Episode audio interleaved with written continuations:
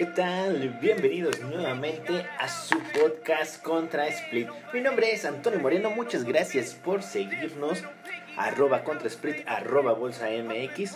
Una semana normal dentro de lo que cabe. Una semana perfecta para los índices americanos. Cinco días positivos de la semana. 5 de 5. Eh, por ahí, eh, bueno, eh, no solamente el Nasdaq no, no fue 5 de 5, pero en fuera el Dow Jones y el SP500 tuvieron una semana perfecta. Tenemos resumen macroeconómico, salieron algunos datos importantes, datos de empleo. En la semana tuvimos videos eh, en el canal de YouTube, arroba bolsa MX, no se olviden visitarlos.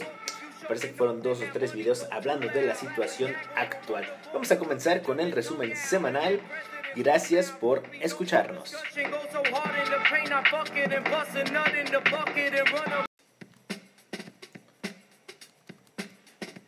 Los principales índices accionarios en Estados Unidos concluyeron el día en terreno mixto, debido a que las negociaciones sobre un paquete de ayuda por el COVID-19, raro como cada semana, terminó sin ningún acuerdo, también raro. Los demócratas solicitaron a la Casa Blanca sumarse a las negociaciones sobre el paquete de ayuda económica, afirmando que el presidente de Estados Unidos no puede solucionar el problema por sí solo.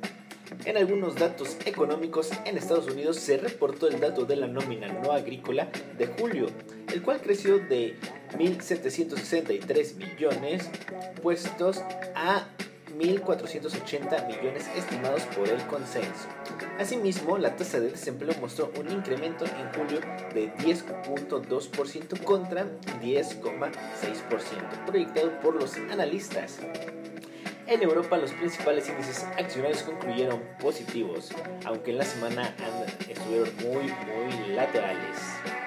Algunas noticias corporativas que han salido, por ejemplo, Biogen anunció que la Administración de Alimentos y Medicamentos de Estados Unidos aprobó la aplicación de su tratamiento en desarrollo contra el Alzheimer.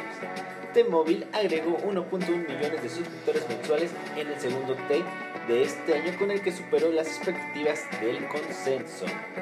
En cuanto a los mercados de bienes básicos, el petróleo Brent cayó menos 0.57% a 43.98 dólares y el WTI bajó menos 1.74% a 41.22 dólares.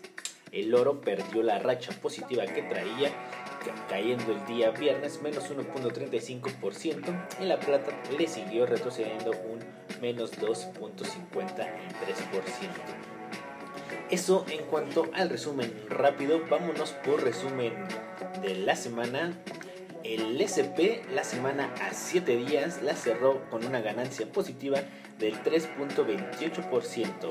El Dow Jones la cerró con un 4.26% positivo y el Nasdaq la cerró solamente y solamente con un 3.96 a 7 días vista. Semana perfecta para algunos índices. Eh, el euro comenzó muy fuerte la semana, llegó a las cotas de 1.19 y de ahí lo bajaron al día viernes hasta 1.1770 aproximadamente. En cuanto a los sectores, el sector más fuerte eh, esta semana en Estados Unidos fue el sector de bienes y raíces, así como el sector de energía, el sector financiero y por ahí se coló algo de materiales básicos. Eh, sorpresa con el rendimiento del bono a 10 años que ha estado cayendo, aunque al final el viernes tuvo una remontada buena pero el, rendimiento del, bono a 10 años ha estado bastante castigado yo creo que va a seguir, va a seguir así. Todavía el, este, el día viernes rebotó un poco, subió más de un 4%, pero es que toda la semana había estado siendo castigado, incluso había bajado más de un, casi un 10% en los primeros días de agosto, llegando a la cota de debajo del 0.5. Ahorita con este rebote que tuvo en los últimos dos días subió un 10% para prácticamente cerrar la semana. Hay que seguir muy de cerca el rendimiento de este bono. para ver cómo está la economía de Estados Unidos y ver si vamos a tener confianza en las acciones o posiblemente pueda venir una pequeña corrección.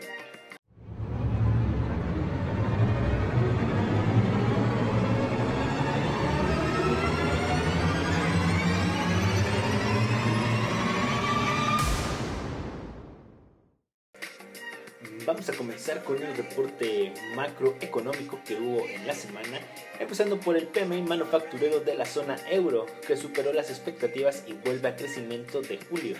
El PMI manufacturero de la zona euro quedó en 51,8 contra el 51,1 esperados.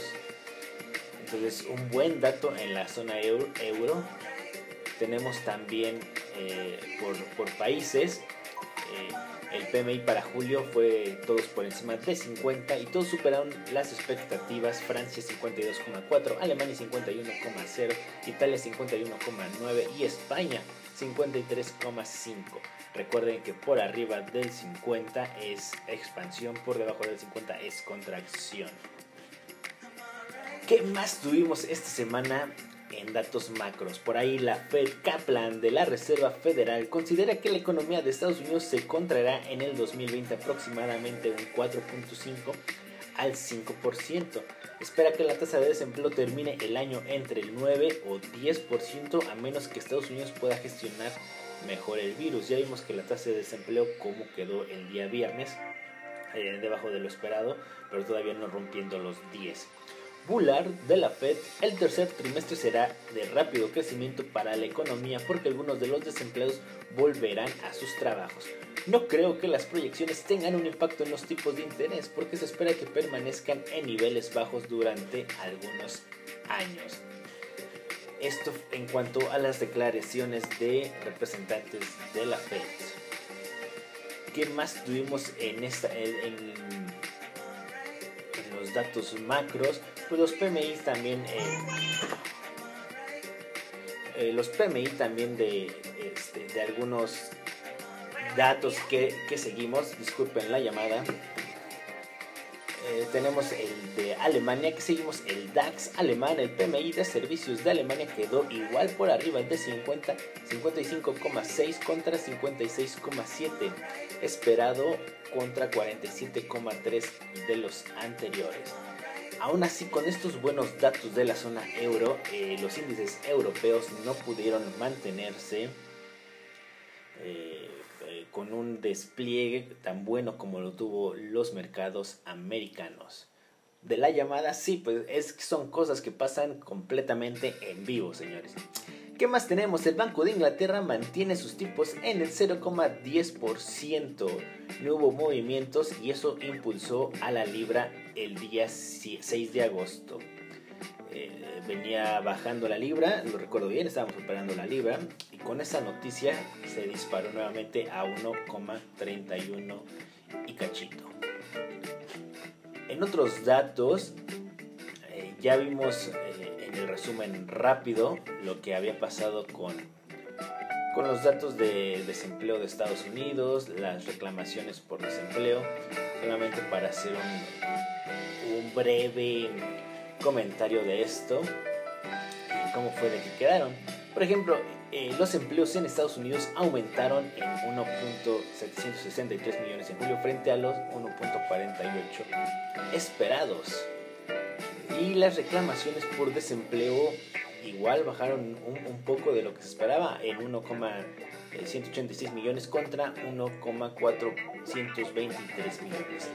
Datos buenos de Estados Unidos o como se preveía que fueran buenos, sin en cambio cuando salió el dato de desempleo de Estados Unidos, eh, que la tasa eh, fue mejor de la esperada, sin en cambio se ve una breve ralentización eh, en, lo, en los datos que han salido y eso fue lo que no le gustó al mercado.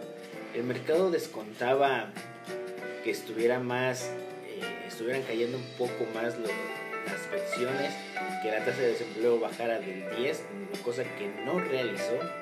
Entonces, de primera instancia, lo que pasó fue una breve subida y posteriormente eh, bajaron el, día de ayer los, los índices y los bajaron feo.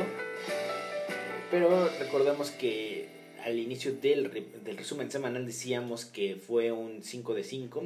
Al cierre y al transcurso de la sesión de ayer aumentaron nuevamente eh, los índices para cerrar en terreno positivo.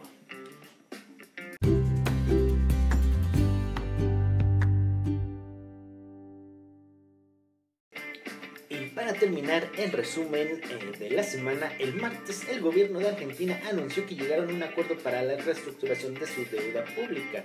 Este acuerdo le permitirá reestructurar 66 mil millones de bonos soberanos.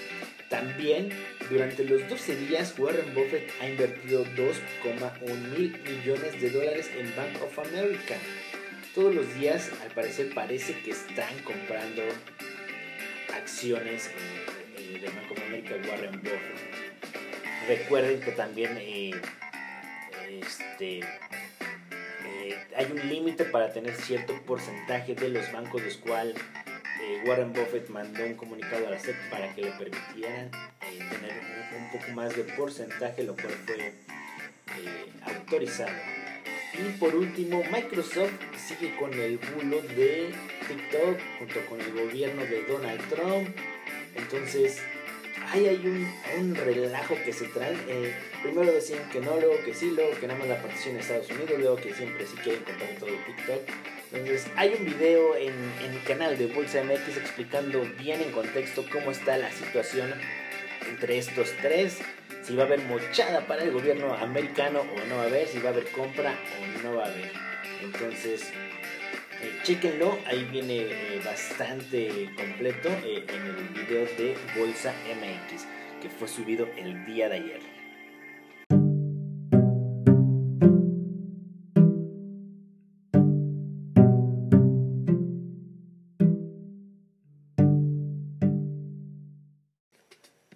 Vamos llegando al final de este resumen de, del mercado.